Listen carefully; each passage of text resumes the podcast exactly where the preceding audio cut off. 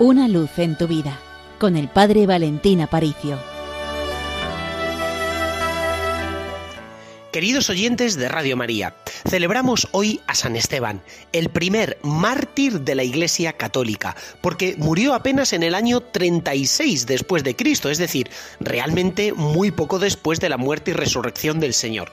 Pero os podéis preguntar que por qué después de la Navidad celebramos un mártir, ¿no es mezclar un poquito lo dulce con lo salado? ¿No es añadir a la historia de la Navidad cierto tinte de dramatismo que no le corresponde? Bueno, es que realmente la Navidad no es nada dulce.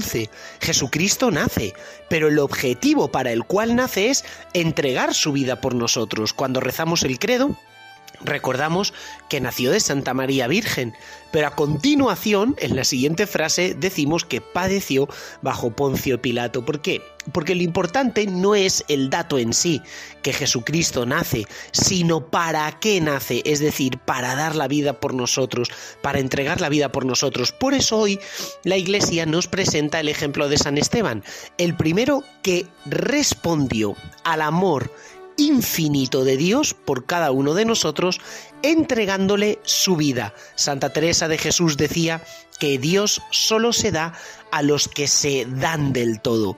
Los Reyes Magos llevaron al portal de Belén oro, incienso y mirra, pero hoy la Iglesia quiere presentarle al Señor la sangre de aquel primer mártir que en la historia confesó el nombre de Jesús y por no querer renegar de ese nombre, entregó su vida y murió apedreado en el torrente Cedrón a muy pocos metros de lo que había sido Getsemaní y de donde Jesús había sufrido. Estoy pensando en el Señor, camino de la pasión, pisando prácticamente el mismo lugar donde poquito tiempo después sería ejecutado Esteban, y Dios mismo pensar en toda esa constelación de mártires de la Iglesia. ¿Qué nos dicen a nosotros? Pues en primer lugar, que tenemos que entregar la vida al Señor, que el mayor don y tesoro que tenemos es nuestra propia vida, cada minuto de nuestro día, y eso le pertenece a Él, le pertenece a Dios. ¿A qué estás esperando? Dile, Dios mío, te ofrezco todos los minutos, todas las horas de mi vida.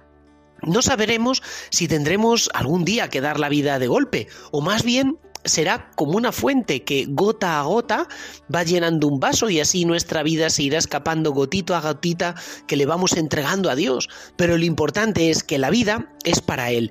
Pero además, San Juan Pablo II, en una encíclica muy bonita llamada Veritatis Splendor, Decía que la Iglesia propone el ejemplo de los santos y de las santas que han defendido la verdad moral hasta el martirio y que han preferido la muerte antes de cometer un solo pecado mortal, y estoy citando a San Juan Pablo II, la Iglesia propone este ejemplo para que no caigamos en el relativismo moral. O sea, los mártires nos recuerdan que no todo vale, que la vida tiene una dirección y esa dirección implica la entrega a Cristo, de tal forma que la Iglesia canoniza el testimonio de estos santos y de cómo el amor implica obligatoriamente el respeto de los mandamientos de Dios, incluso en las circunstancias más graves. Decía San Juan Pablo II que rechazar o traicionar estos mandamientos, aunque fuera con la intención de salvar la propia vida, es cometer un man moral. Es decir, los mártires son luces que nos están guiando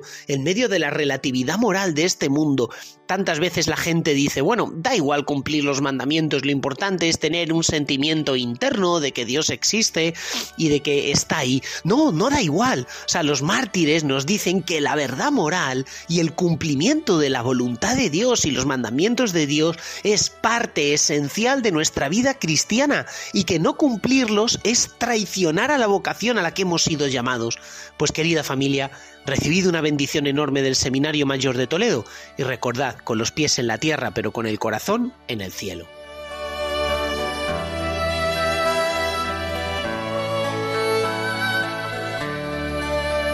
Una luz en tu vida con el Padre Valentín Aparicio.